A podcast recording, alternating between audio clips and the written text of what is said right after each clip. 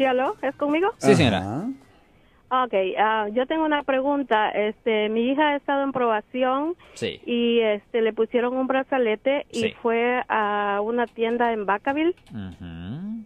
y entonces sonó la alarma y entonces este llegó la policía y pues este la registraron como que si estaba robando algo y todo y pues le cortaron el, el billete pero la cosa fue que la metieron a la cárcel como dos días y después de eso am, porque vivimos en el condado de Marín entonces aquí en el condado de Marín le dijeron de que ella tiene que traer ese billete Correcto. porque si no ah, vale ah, como mil dólares Lo siento por la interrupción, su video va a continuar monetariamente.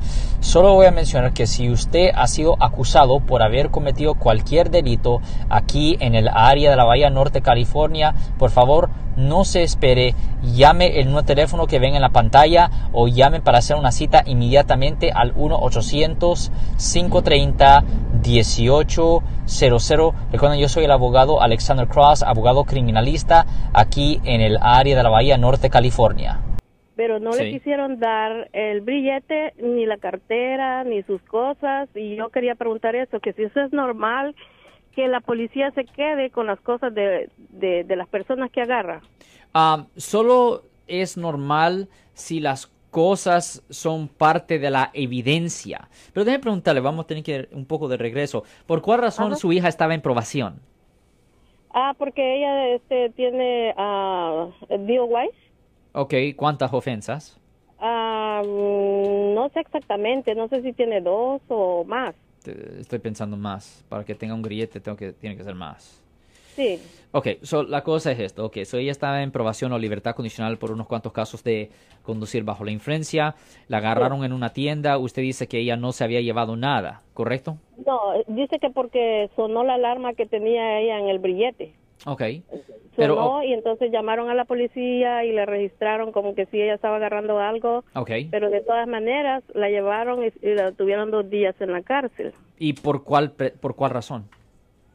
Pues ella dice que que, que, que no investigaron que ella este, está en probación y que y que solo la metieron dos días a la cárcel y No, le no, dijeron no. que tenía que venir aquí a hacer otros dos días aquí en Marín. Pero esto no hace sentido porque ella tuvo que haber hecho una violación de probación. So, ¿Usted está 100% segura que no la encontraron con ningún objeto?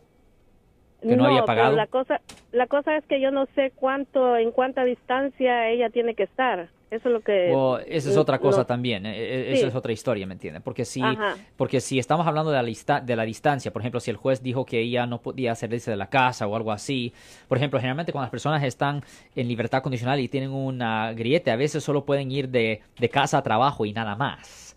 No los pueden Ah, encontrar en una tienda. Y si esa es la situación, ah, eso sí es una violación de probación y es peligroso, porque si estamos hablando de ya de la segunda o tercera ofensa de manejar bajo la influencia, le pueden dar hasta un año en la cárcel del condado por la violación de probación. Eso es un poco peligroso, ¿me entiende? Si una persona está en- tiene un grillete, pues tiene que seguir los términos, señora. Ajá. Y con digamos con las cosas que le estoy diciendo su cartera y Ok, sus ok, con respecto a la cosas, propiedad, con respecto a la propiedad, Ajá. va a ser necesario ir a la corte y va a ser necesario que un juez firme un documento que en inglés se llama Return of Property Order o una orden de regreso de propiedad y ese documento se le lleva a la policía y ya cuando vean la firma del juez ah, le tienen por fuerza le tienen que dar la propiedad a su hija. Ah, ok, ok. Entonces, muchas gracias De nada, señora. por la información. De nada, Gracias. buen día, señor. De- de- buen día, Gracias, señora. igual. Si les gustó este video, suscríbanse a este canal, aprieten el botón para suscribirse y si quieren notificación de otros videos en el futuro, toquen la campana para obtener notificaciones.